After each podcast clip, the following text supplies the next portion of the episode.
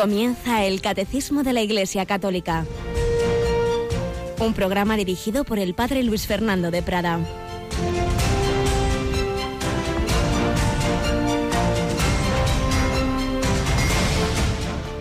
Alabados sean Jesús, María y José. Muy buenos días, muy querida familia de Radio María.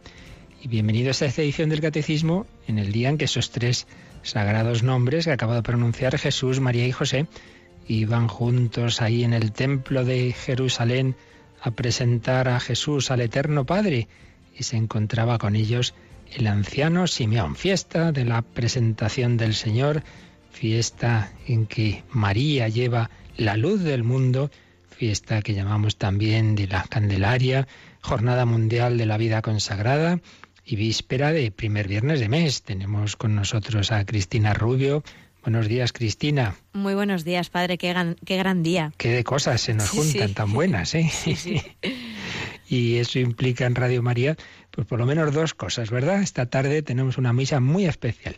Sí, esta tarde nos vamos a acompañar al Papa Francisco en esta misa de la presentación del Señor, que siempre la verdad es que es preciosa y bueno, pues desde allí vamos a retransmitirla a partir de las 5 de la tarde. Sí, conectaremos a esa hora, aunque creo que empieza un poquito más tarde y veremos cómo en la Basílica de San Pedro pues habrá centenares, miles de religiosos y religiosas con sus velas encendidas porque esa luz del mundo que es Jesucristo se ha ido transmitiendo a tantos cristianos y dentro de los cristianos hay una vocación, hay tres grandes vocaciones en la Iglesia, como sabéis, la laical, la sacerdotal y la religiosa consagrada en sentido más amplio, que, que, implica pues el hacer presente el modo de vida que Jesús llevó en la tierra, el modo de vida en castidad virginal, en pobreza y en obediencia, un modo de vida que choca con, con, el mundo de hoy y de siempre, pero desde luego con el de hoy, que por eso es también luz. Vosotros sois la luz del mundo, vosotros sois la sal de la tierra. Y esas velas que indican esa, esa fe y esa vocación que el Señor ha dado a los consagrados, pues van a estar ahí presentes porque Jesucristo sigue llamando, sigue llamando a muchísimos jóvenes y no tan jóvenes a ese seguimiento radical, a ese seguimiento corporal como los apóstoles que se fueron con él. Pues sí, lo vamos a celebrar, vamos a vivir esa Santa Misa desde la Basílica de San Pedro. Pero es que además mañana es primer viernes de mes, por ello este día que, que vamos a estar todo, todo él muy centrados en el Señor, va a terminar especialísimamente centrados en esa presencia eucarística. ¿Por qué, Cristina? Porque tenemos a las 11 esa ya famosa hora santa de Radio María, pues que nos va a acompañar de 11 a 12 con el Señor pues expuesto en esta pequeña capillita que tenemos aquí en los estudios. Como es pequeña, no les invitamos a venir, pero sí les invitamos a unirse en las ondas y también los que mucho, cada vez más nos dicen que les gusta ver entrar en nuestra capilla a través de la ventanita del ordenador, porque si todo va bien, pues tendremos también imágenes a través de internet, que incluso personas que ya están en la camita, pero en su móvil, estas cosas de hoy día, ¿verdad? Sí, que es un regalazo, pues eso, desde tu cama poder ver, aunque sea cinco minutitos al Señor a través de tu móvil, es un regalo. Puede uno dormirse recibiendo la bendición con el Santísimo. Bueno, pues todo eso esta noche a partir de las 11, 10 en, en Canarias, para vivir este día intenso. Ahí estarán todas vuestras intenciones, las que enviasteis hasta ayer, ya las de hoy ya no las podemos pasar a los papeles, pero bueno, el Señor conoce todo, por supuesto, todas esas intenciones de nuestros oyentes. Bueno, y nosotros, por otra parte, en este día de hoy, vamos, si Dios quiere, a terminar la exposición de los números del catecismo y también estábamos echando un ojo al Yucat sobre la pasión de Cristo. No nos olvidemos que Simeón la anuncia, anuncia que Jesús será signo de contradicción y que a María esto le va a afectar, una espada de dolor traspasará tu alma esa pasión de Cristo que Él ofrece por nuestra redención, como hemos estado explicando o recibiendo la explicación del catecismo en estos días. Pero también vamos a terminar hoy la exposición de la conversión de esa mujer de vida disoluta y que acabó muriendo como una santa, esa actriz famosa francesa Eva Lavalier. Vamos con ello en esta primera sección de nuestro programa.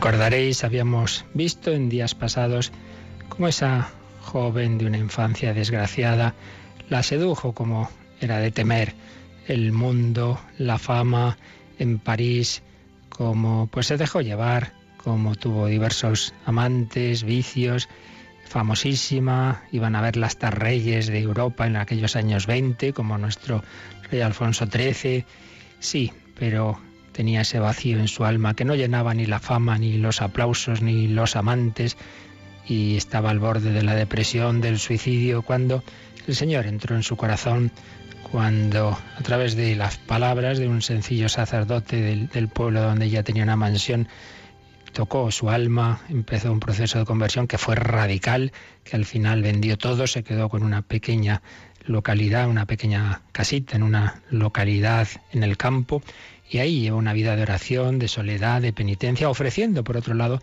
las enfermedades que iban cada vez eh, apoderándose más de ese cuerpo que había sido tan bello. Terminamos leyendo lo, último que nos, se nos relata en el capitulito sobre esta mujer del libro Convertidos del siglo XX, de, que dirige la colección de, de, de Divesa sobre conversos que dirigía el padre Martínez Puche. Dice lo siguiente, Betania cerrada a la curiosidad y al mundo, salvo rarísimas excepciones, era como llamaba esa casita donde vivía, olvidada, aunque no del todo. Algún buen amigo se acercó desde París y mereció ser recibido. Es el caso del marqués de Flers, académico, autor de gran parte de los textos interpretados por la gran actriz, a quien ella confesará haber encontrado ahora la felicidad que los éxitos teatrales le habían negado. Tras la visita en el verano de 1926, este eh, marqués escribió en el diario Le Figaro, Eva Lavalier, ahora en una fe, con una fe profunda y sólida, vive recogida y en oración. Impresionaría tal vez más a los incrédulos que a los creyentes. Encontré muy cambiada a la que fue y sigue siendo una de las mayores glorias del teatro francés, desde muchos meses atrás la enfermedad la mantiene retirada y su monótona jornada diaria es una cruz. Tiene la cara pálida. Cuando las condiciones climáticas lo permiten, la sacan al jardín. Hasta hace más de medio año se entretenía, se entretenía con las plantas, ahora ya no puede. Su voz, fina y atiplada, se ha tornado recia. Respira una infinita dulzura.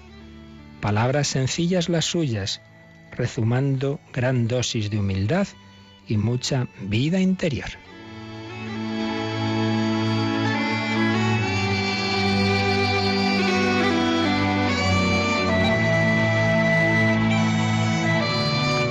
Del diálogo que hubo entre ellos podemos recordar, como le decía Eva, los médicos no comprenden cómo puedo seguir viviendo. ¿Sufre usted mucho? Terriblemente. ¿No cree en una posible curación? Ellos me dicen que sí, pero yo no la espero. Soy tan feliz, no puede usted imaginárselo. A pesar de sus sufrimientos, precisamente por ellos. Ya ve usted, no he podido entrar en ningún convento.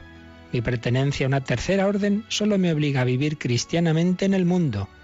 Durante tres años he estado intentando servir a Dios como misionera, socorriendo la miseria y aliviando el dolor, pero mis fuerzas me han traicionado.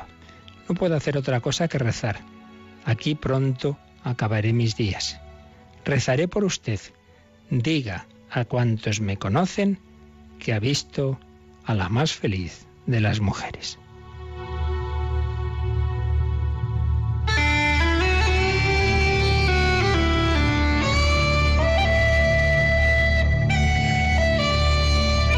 Aquello que publicó ese marqués incitó a algunos periodistas a intentar verla incluso de Estados Unidos pidieron una entrevista en que le ofrecían una gran cantidad de dinero, pero Eva respondió, me niego a la entrevista, la historia de mi alma no está en venta. La historia de mi alma no está en venta.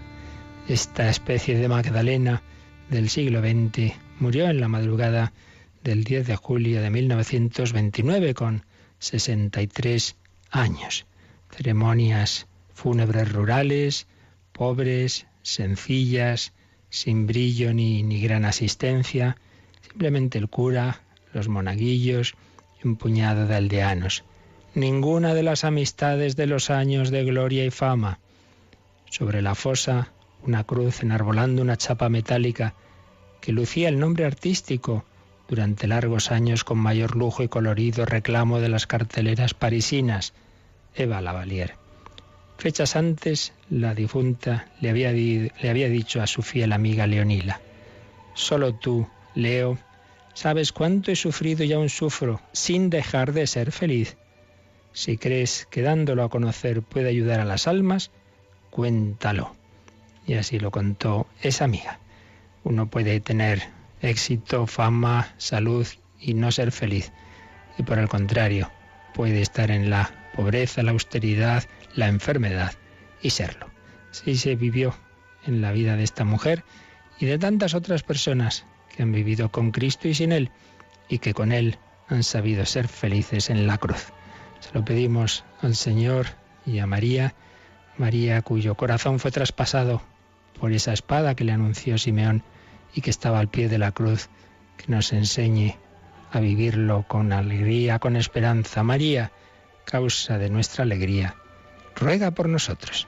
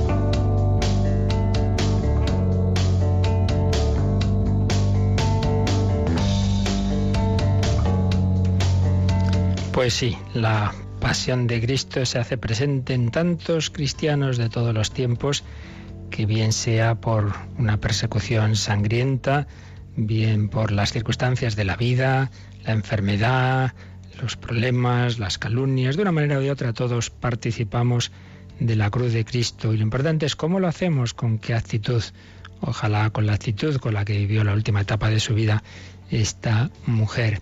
Pues es lo que estábamos viendo precisamente y terminábamos ya los números de resumen, el resumen que el catecismo hacía de ese apartado en que nos ha ido exponiendo la, la pasión de Cristo y nuestra participación en la misma, como unirnos a la misma.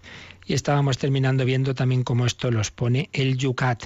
Habíamos leído, Cristina, el número 102, pero lo habíamos hecho ya un poco deprisa y corriendo, así que vamos a, a profundizar un poquito más en este día de hoy en eso tan importante para todos nosotros, porque ¿quién no tiene que sufrir?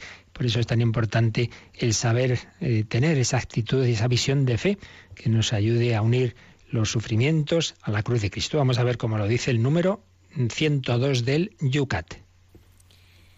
¿Por qué debemos nosotros también aceptar el sufrimiento en nuestra vida y así cargar con la cruz y con ello seguir a Jesús? Es la pregunta que nos hace el Yucat. Fijaos que ya esa pregunta pues tiene mucha, mucha profundidad. ¿Por qué debemos también nosotros, también porque Jesús es el primero que lo hizo, aceptar el sufrimiento en nuestra vida, aceptar nuestra vida el sufrimiento y ahora ya la lectura cristiana de ello y así cargar con la cruz y con ello seguir a Jesús? Como siempre, el enunciado es una pregunta, luego hay un primer párrafo con, con lo esencial de la respuesta y un desarrollo. Vamos a ver el primer párrafo que nos dice. Los cristianos no tienen que buscar el dolor, pero cuando se enfrentan a un dolor que no se puede evitar, éste puede cobrar sentido para ellos si unen su dolor al dolor de Cristo.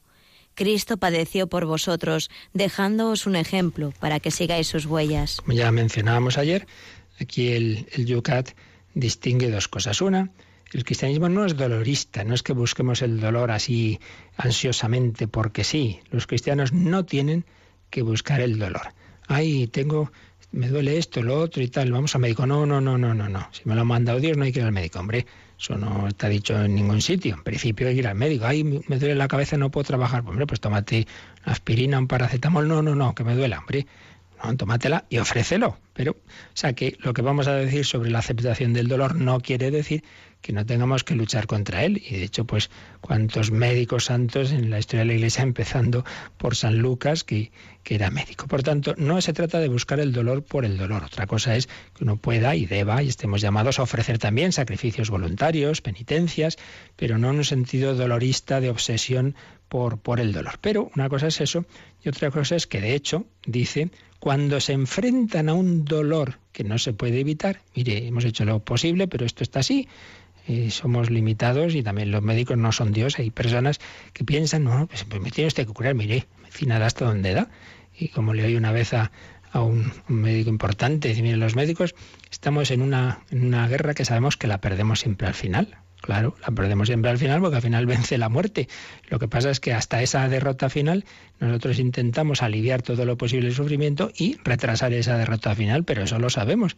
digo porque en este espíritu en que a veces el, hombre se cree omnipotente, parece que, que, vamos, que si, una persona eh, se le va a un médico es porque ha sido por negligencia. Mire usted, la, la, muerte está ahí, el dolor está ahí y demasiado está avanzando la medicina, pero cuando llegan a situaciones que no se puede, pues, pues ahí está el saberlo encajar. Se enfrentan a un dolor que no se puede evitar, entonces ¿qué hay que hacer? Pues ese dolor puede cobrar sentido para ellos, para los cristianos, si unen su dolor al de Cristo.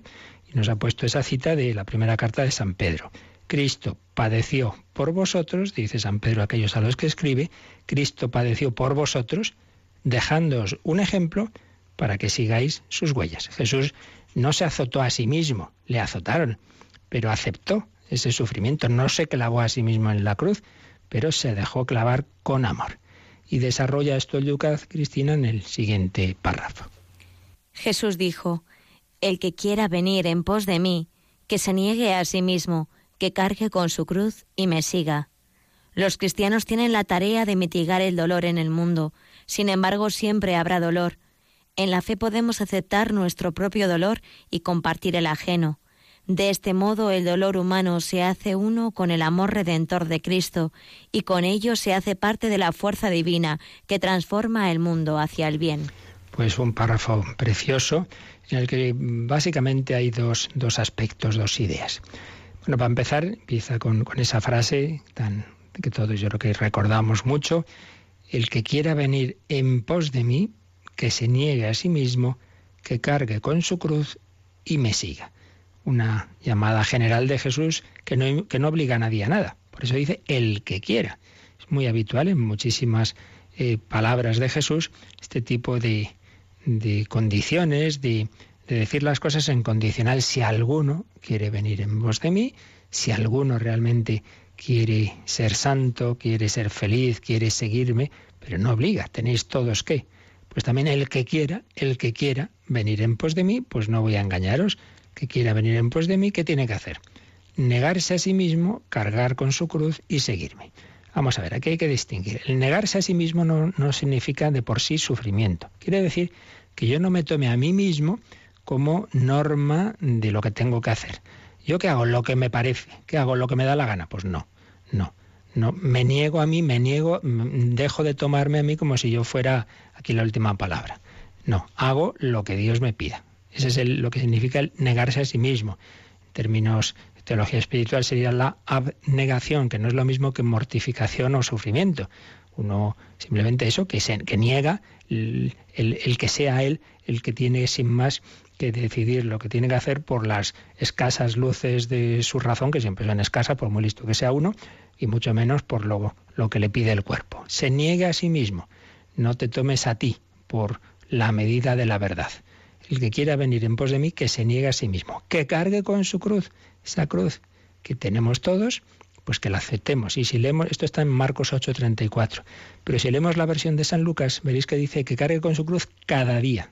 Esto es muy importante, el cada día, porque todos somos capaces de aceptar algo, pues una temporadita, un día, un mes, pero claro, esas personas que tienen ya todo el resto de su vida tal problema que va a estar ahí, o, o que tienen que cuidar toda su vida a ese hijo enfermo, con esa discapacidad, tienen que asumir eso con alegría, con paz, si no cada día van a estarse dando ese cabezazos contra la pared.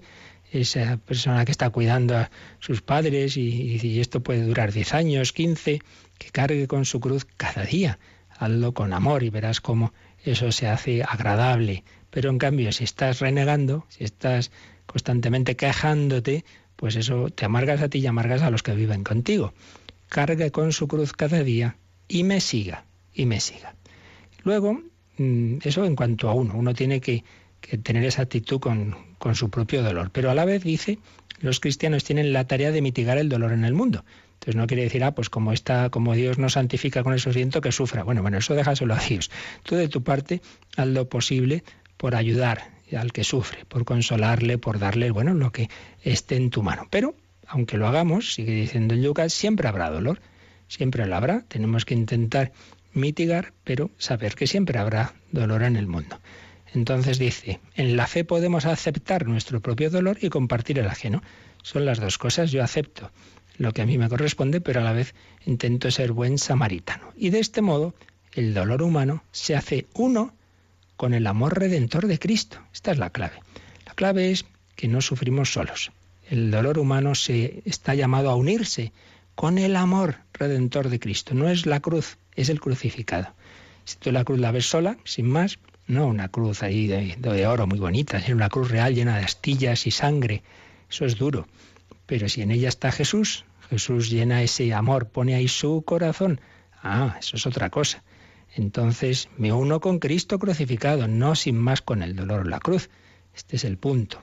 Por eso, si tenemos esa fe de que ahí está Jesucristo, pues como oíamos en el testimonio de Balavalier, ella pues se unía con, con el Señor, del cual había estado separada la primera etapa de su vida y ahora la había encontrado. Pues eso tenemos que hacer nosotros, unirnos con Cristo. Se hace uno con el amor redentor de Cristo y así se hace parte ese dolor de la fuerza divina que transforma el mundo hacia el bien. Se hace parte de la fuerza divina que transforma el mundo hacia el bien.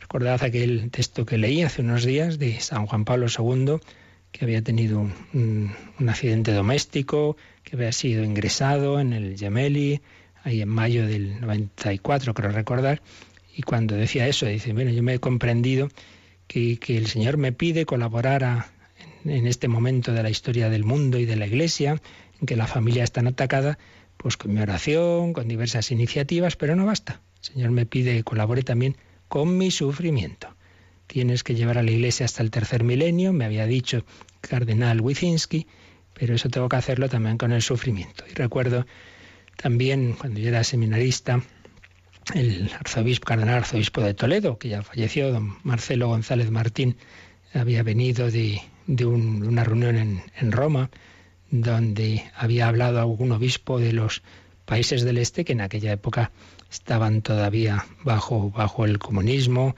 y con una situación de persecución durísima. Fue impresionante aquel, aquel primer sínodo extraordinario de Europa tras la caída del muro de Berlín. Me contaba otro sacerdote que trabajaba entonces en el sínodo, pues cómo llegaban, por ejemplo, un obispo de la entonces Checoslovaquia que había trabajado limpiando cristales, pues disimulado que él era, que él era obispo, pues eh, perseguido, pasándolo mal, cómo se habían reunido allí habían compartido aquellas experiencias tan duras.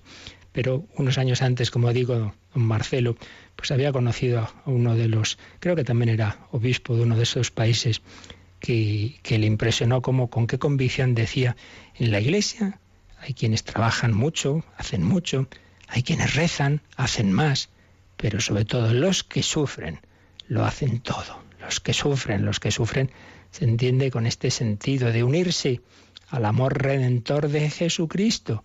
Por eso es ese error tan, tan habitual de la persona enferma o mayor que dice, yo cago aquí? Si yo ya no hago nada, ¿por qué no me llevará Dios? Pero hombre, que no es así. Siempre respondo lo mismo. ¿Qué hacía Jesús en la cruz? pues hacer, hacer, estaba ahí ofreciendo su vida. Pues a usted le toca eso, ofrecer su vida, sus limitaciones, sus problemas de salud, pero intentar pues vivirlo con alegría, en unión con el Señor, sin quejarse, haciendo la vida agradable a los que tiene alrededor, precisamente pues no diciendo esas cosas. El Yucat nos invita a unirnos, a hacer nuestro dolor uno con el amor redentor de Cristo y así formar parte de la fuerza divina que transforma el mundo hacia el bien, esa fábrica ese de reciclaje, por así decir, que es el corazón de Cristo. Lo que llega de mal se convierte en bien. Yucat nos pone ahí una pone citas también de diversos autores, la edición española, una de ellas de nuestro gran poeta y sacerdote Lope de Vega. Mirad al sol que la prisión levanta, al luminoso cuerpo soberano. Mirad la vida que a la muerte espanta. La vida, con mayúscula, que estaba en la cruz, que a la muerte espanta, sí, va a morir, pero esa va a ser una muerte que va a vencer, a la muerte precisamente, o muerte, ¿dónde está tu muerte? ¿Dónde está tu muerte? Tu aguijón. Jesucristo ha vencido, Jesucristo vence a la muerte. La cruz es instrumento de victoria, victoria tú reinarás muchas veces en, Semana Santa. Victoria, tú reinarás, oh cruz, tú nos salvarás. Cristo ha vencido. Pues vamos a agradecer al Señor esa su victoria. Vamos a hacerlo con ese famoso cántico latino que se canta mucho también a los papas porque hacen presente, son vicarios de Cristo. Ese Cristo que ha vencido, Christus vincit, Christus reina, Cristo vence, Cristo reina, Cristo impera. Esa es nuestra fe esa es nuestra esperanza.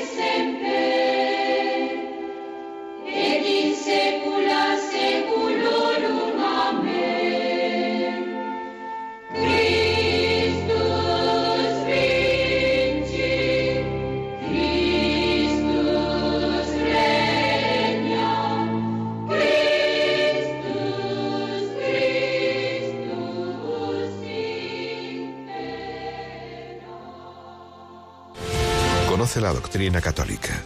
Escucha el catecismo de martes a jueves de 8 a 9 de la mañana. Y los sábados, a la misma hora, profundizamos en los temas tratados en el programa En torno al catecismo. Pues sí, los sábados recordad que tenemos pues profundizaciones, meditaciones, otras conferencias de diversos autores sobre estos temas. Pues bien, la cruz, que no perdamos todo ese caudal de colaboración a la redención, la cruz, el sufrimiento puro. La cruz no es oiga, que yo para conseguir esto tengo que trabajar y entonces me canso, hombre, eso ya se supone, ¿no? No, cuando hablamos de la cruz hablamos de ese sufrimiento puro, de eso que parece que uno no le ve sentido, de esa persona que se ha quedado en un accidente parapléjica, de esto que, que nos desconcierta tanto, ¿verdad? La cruz, la cruz, Jesús en la cruz no podía hacer nada, sufrimientos físicos, morales, una, persona calumniada. Pues ha pasado bastante en la historia de la Iglesia. Fundadores de órdenes religiosas, por ejemplo, Santa María Rafaela, 25 años apartada, recluida en una celda como si fuera una loca, casi nadie la podía visitar, solo su confesor, y calladita, sin decir nada. Pero bueno, ¿y esto? Pues qué sufrimiento. He oído hablar de, algún jesuita que, se le acusó de un robo y se le desterró al último destino posible y se descubrió que había sido falso y él callado, callado. El, aceptar los sufrimientos físicos, morales, espirituales en el sentido de esas desolaciones, la Madre Teresa tantos años que la veíamos tan contenta, tan feliz, sí, pero por dentro tenía una desolación profunda, o, o Santa Maravillas de Jesús, esas, esas noches oscuras de las almas, el, el, último año y medio de Santa Teresita del Niño Jesús, que sentía como si no creyera en el cielo, pero lo ofrecía precisamente por la conversión de los, de los incrédulos, de los que realmente no creían, vaya que sí creía, pero sentía como si no creyera. Sufrimientos de cuerpo, sufrimientos del alma. Pero lo importante no es el sufrimiento como tal, es la actitud, la actitud redentora en el sufrimiento. En la misma habitación de un hospital puede haber dos personas con la misma enfermedad, una renegando y otra uniéndose a Dios, santificándose, colaborando a la redención del mundo. Claro, eso es lo importante. Sufrir por sufrir, ya hemos dicho que eso en sí mismo no tiene valor. Lo importante es la actitud. Dice Jesús, nadie me quita la vida, sino que yo la doy por mí mismo. Juan 10, 18. Cuando San Pedro tiene ese arranque, que era así, un hombre de arranques y de, y de primariedades, en el huerto de los olivos, va y saca la espada y ahí a defender al Señor. Y le dice Jesús, ¿piensas que no puedo suplicarle a mi Padre que me proporcione doce legiones de ángeles? Si ya podría hacerlo, hombre, pero, pero no es esto lo que tengo que hacer. San Juan de Ávila nos dirá, más amó que padeció. Muy importante. No se trata del sufrir en sí mismo, sino el amor en el sufrimiento. Más amó que padeció. Jesús nos dirá en Juan 13, 13, nadie tiene amor más grande que el que da la vida por sus amigos. Por lo tanto, lo importante es la actitud con la que se sufre. Creo que ya una vez hemos contado esa especie de, cuentecillo de que están en una, fiesta bailando, están bailando el amor y el sufrimiento, teniendo en cuenta que la anécdota viene del francés, donde sufrimiento es, es palabra femenina, también en italiano, la soferenza. Entonces el, el amor, el, varón le invita a esa, al, al, dolor, como digo, sería una dama, a bailar y entonces le dice, le dice el, el dolor al amor, no me dejes que sin ti soy muy fea. Sufrir sin más, sufrir sin amor, pues es algo duro, es algo triste, es algo feo. Pero también el amor le dice al sufrimiento, y tú tampoco me dejes que sin ti soy menos bello. Porque es verdad que para amar no hay que sufrir, pero también es verdad que el amor se profundiza y se hace seguro precisamente cuando uno es capaz de sufrir por la persona amada. Amor y sufrimiento, matrimonio de ambos. El amor se profundiza y llega al máximo en el sufrimiento, nadie tiene amor más grande que el que da la vida por sus amigos, y el sufrimiento se lleva en paz cuando se hace por amor. Si no, pues es al revés, nos separa de Dios y de los demás y de nosotros mismos, nos desesperamos. Actitud redentora. ¿Qué más aspectos hemos visto y son importantes para llevar toda esta doctrina del catecismo a nuestra vida? Bueno, pues esto tiene que ver mucho, claro, con nuestros pecados.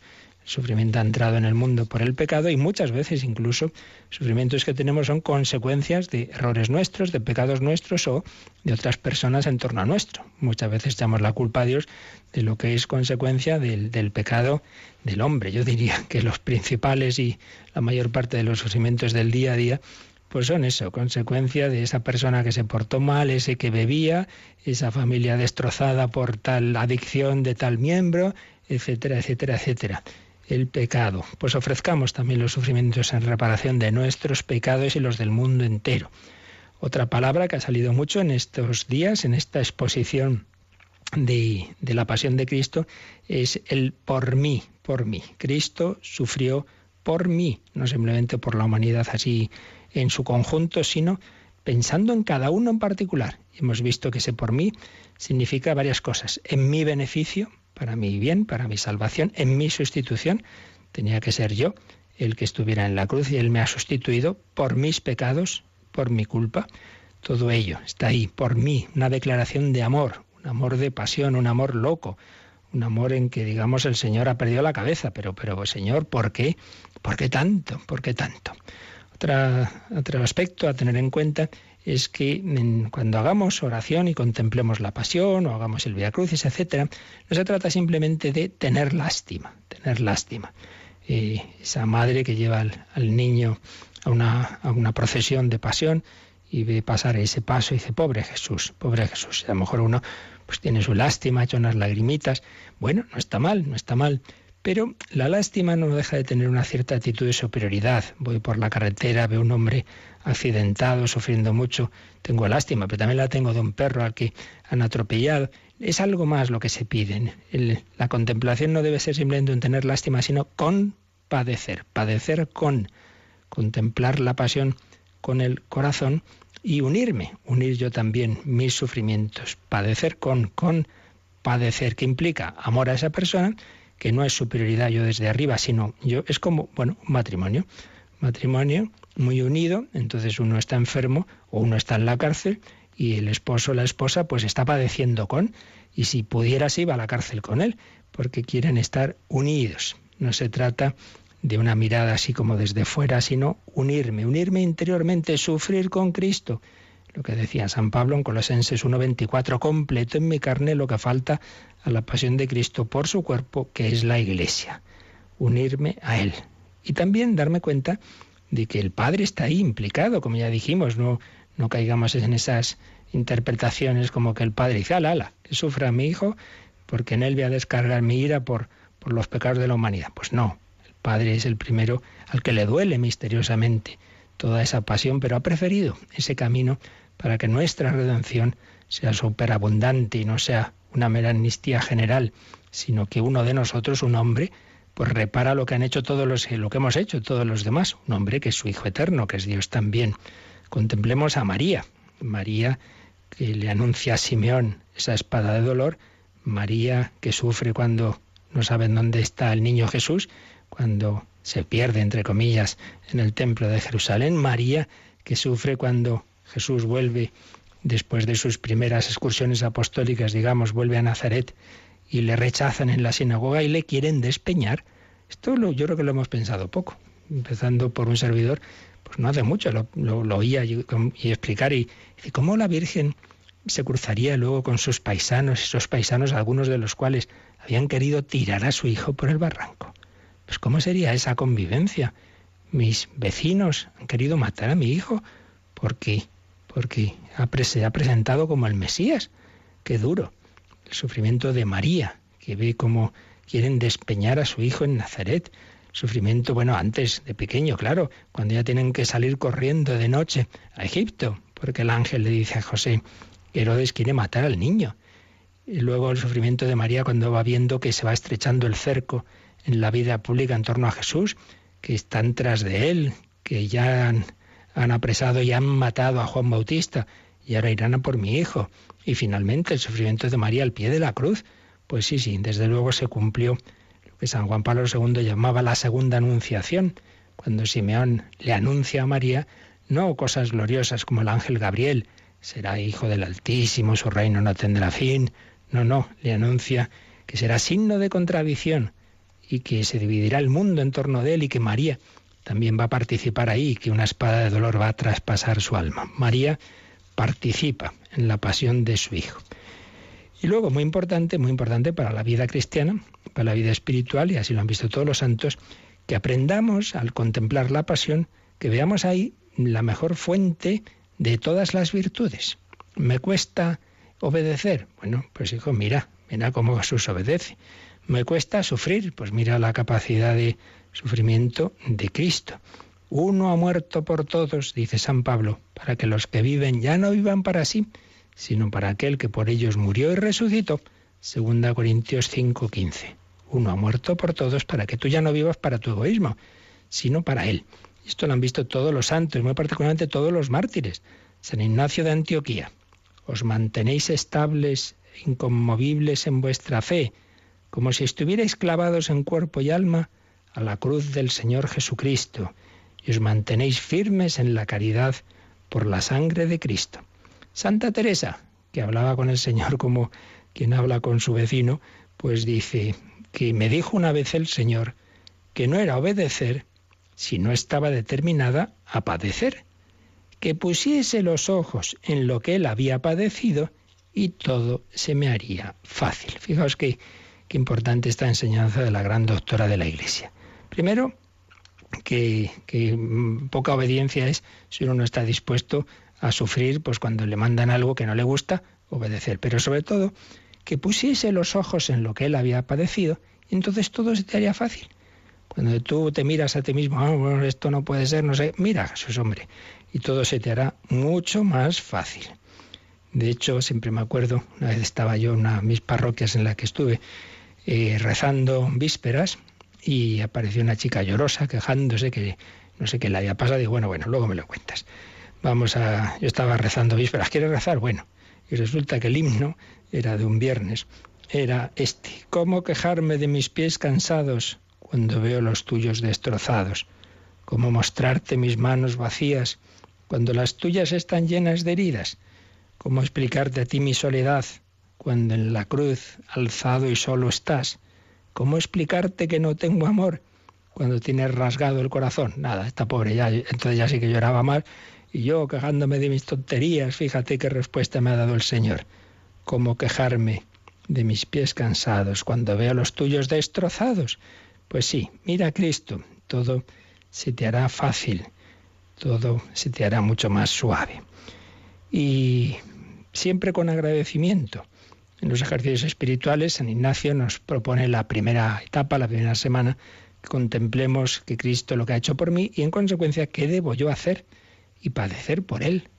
Cristo ha vivido esto por mí, ¿qué he hecho yo por Cristo? ¿Qué hago por Él? ¿Qué debo hacer por Él? Y en la tercera semana no solo qué debo hacer, sino qué debo hacer y padecer. Es decir, ofrecer, lo que decíamos antes, el sufrimiento y también la mortificación voluntaria. Y San Juan Pablo II, santo sacerdote, hablando de otro santo sacerdote, del santo cura de Ars, escribía, nos escribía a los sacerdotes como el cura de Ars, salía al encuentro de la mortificación, imponiéndose ayunos continuos, así como otras rigurosas maneras de reducir su cuerpo a servidumbre, que dice San Pablo. Pero lo que hay que ver en estas formas de penitencia, a las que por desgracia nuestro tiempo no está acostumbrado, son las motivaciones, el amor a Dios y la conversión de los pecadores. Llegó una vez un hermano sacerdote desanimado, que no se convertía nadie en su pueblo, y le respondió el cura de Ars, ha rezado, ha gemido, pero también ha ayunado, ha pasado noches en vela. Bueno, pues mientras no haga eso, no se queje, como lo hacía él. Bueno, pues vamos a terminar leyendo algunos pasajes de una preciosa poesía de un gran literato católico que fue José María Pemán, ante el Cristo de la Buena Muerte, una preciosa poesía en la que va mirando a ese Jesús. Vamos a pedirle al Señor que nos conceda esa contemplación, esa contemplación de, de su pasión que nos ayude a, vivir con paz, con alegría, los misterios, no solo los gozosos de la vida, que son muy fácil, ¿verdad?, sino los dolorosos, cuando llega esa cruz, cuando nos desconcierta el dolor, pues que no nos quedemos en la cruz sin más, sino miremos al Señor. Recuerdo, lo hemos dicho también muchas veces, pero el sufrimiento no es el sufrimiento en sí mismo, sino el, el sufrir en soledad, sin sentido y sin esperanza. Bueno, pues el cristiano no puede sufrir así. Primero, no está solo, está Cristo con él, aparte de la iglesia, pero tienes a Cristo, no está solo. Segundo, no es sin sentido. El sufrimiento se convierte en cruz redentora tiene sentido, únete al Señor. Tercero, con esperanza. Hombre, la última palabra no es de la muerte y del dolor, son palabras de la resurrección, como seguiremos viendo en los próximos números del catecismo. Pues contemplando a Cristo, vivamos pues en esa unión con Él con esperanza y mirando a ese Jesús al que cantaba Pemán, cuerpo llagado de amores, yo te adoro y yo te sigo. Yo, Señor de los señores, quiero partir tus dolores subiendo a la cruz contigo. Quiero en la vida seguirte y por sus caminos irte alabando y bendiciendo, y bendecirte sufriendo, y muriendo bendecirte. Quiero, Señor, en tu encanto tener mis sentidos presos, y unido a tu cuerpo santo, mojar tu rostro con llanto, secar tu llanto con besos. Quiero en santo desvarío, besando tu rostro frío, besando tu cuerpo inerte, llamarte mil veces mío, Cristo, de la buena muerte. Y tú, Rey de las bondades, que mueres por tu bondad, muéstrame con claridad la verdad de las verdades, que es sobre toda verdad. Que mi alma en ti prisionera vaya fuera de su centro por la vida hullanguera, que no le lleguen adentro las algazaras de fuera, que no ame la poquedad de cosas que van y vienen, que adore la austeridad de estos sentires que tienen sabores de eternidad. Y sobre todo, fijaos en estas tres estrofas tan bellas. Que no turbe mi conciencia la opinión del mundo necio. Que aprenda, Señor, la ciencia de ver con indiferencia la adulación y el desprecio que sienta una dulce herida de ansia de amor desmedida, que ame tu ciencia y tu luz, que vaya en fin por la vida como tú estás en la cruz, fijaos bien, que vaya en fin por la vida como tú estás en la cruz, a saber, de sangre los pies cubiertos, llagadas de amor las manos, los ojos al mundo muertos y los dos brazos abiertos para todos mis hermanos. Pues esto pedimos, que vayamos por la vida como Jesús, de sangre los pies cubiertos, sus pies tan machacados que tenía la Madre Teresa de tanto caminar para hacer el bien, de sangre los pies cubiertos, llagadas de amor las manos, que tus manos se hayan empleado también en servicio del prójimo, los ojos al mundo muertos, no a mirar vanidades y, y mundanidades, y los dos brazos abiertos para todos mis hermanos los brazos y el corazón abiertos para todos los hermanos. Pues así lo pedimos, así terminamos estas reflexiones sobre la pasión de Cristo. Pues hacemos un poquito de meditación sobre todo ello y también si queréis ahora vuestras consultas. Participa en el programa con tus preguntas y dudas. Llama al 91 153 8550. También puedes hacerlo escribiendo al mail catecismo arroba radiomaria.es. Catecismo arroba radiomaria.es.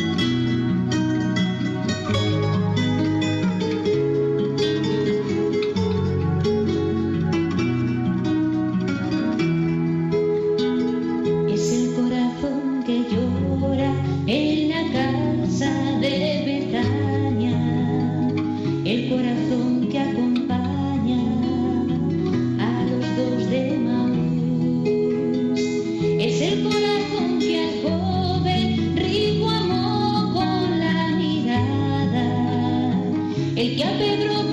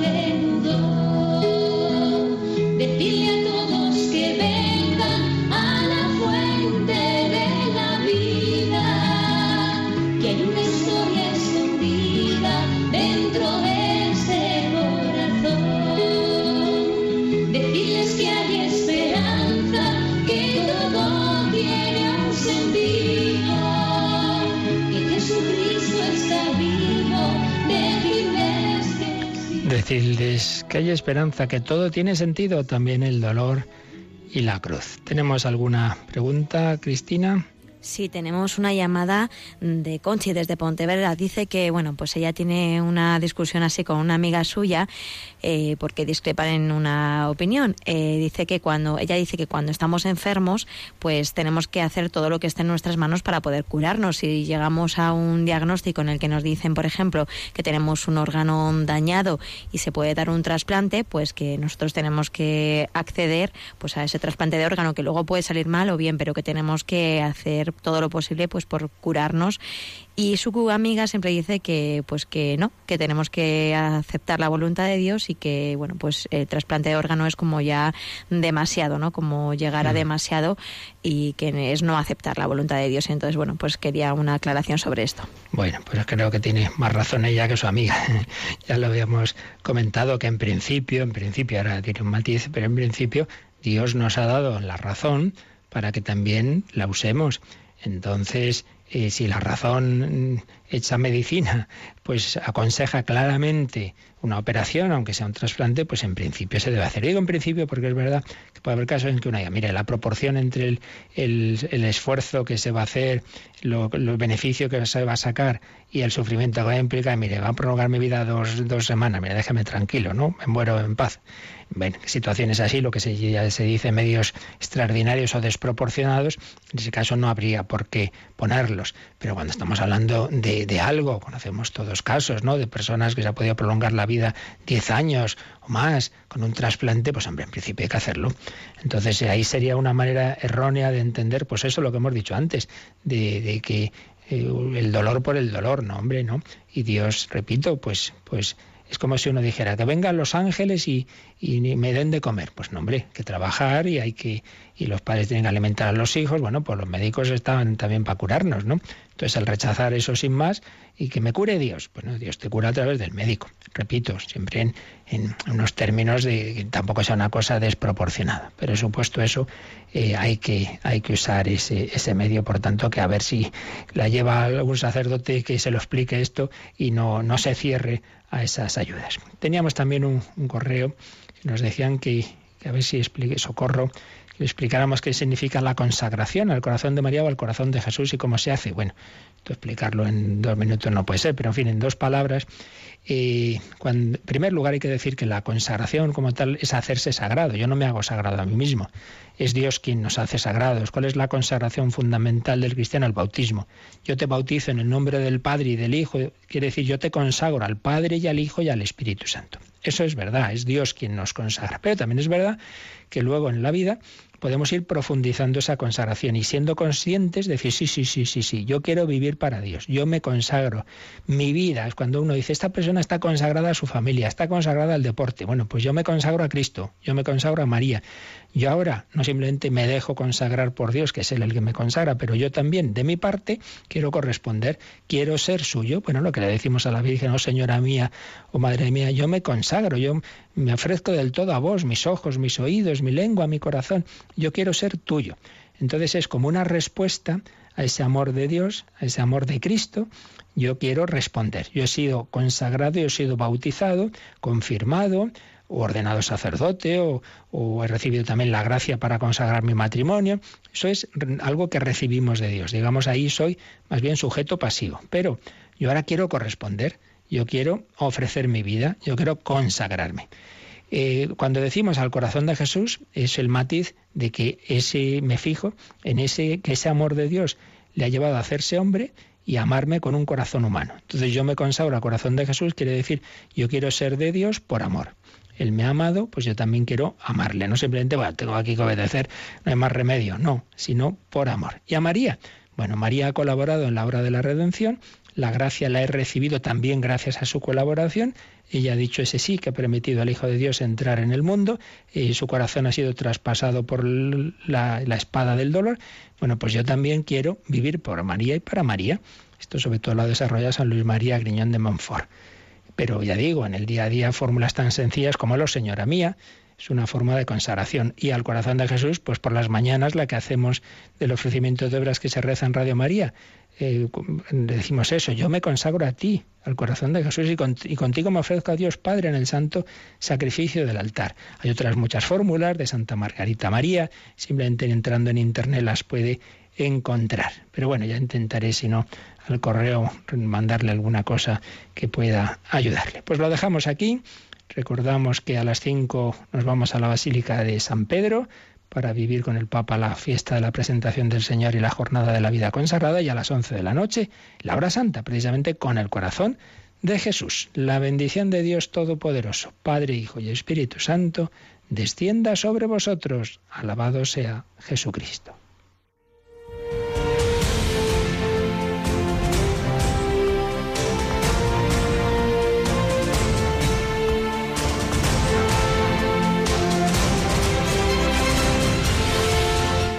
Han escuchado en Radio María el Catecismo de la Iglesia Católica. Un programa dirigido por el Padre Luis Fernando de Prada.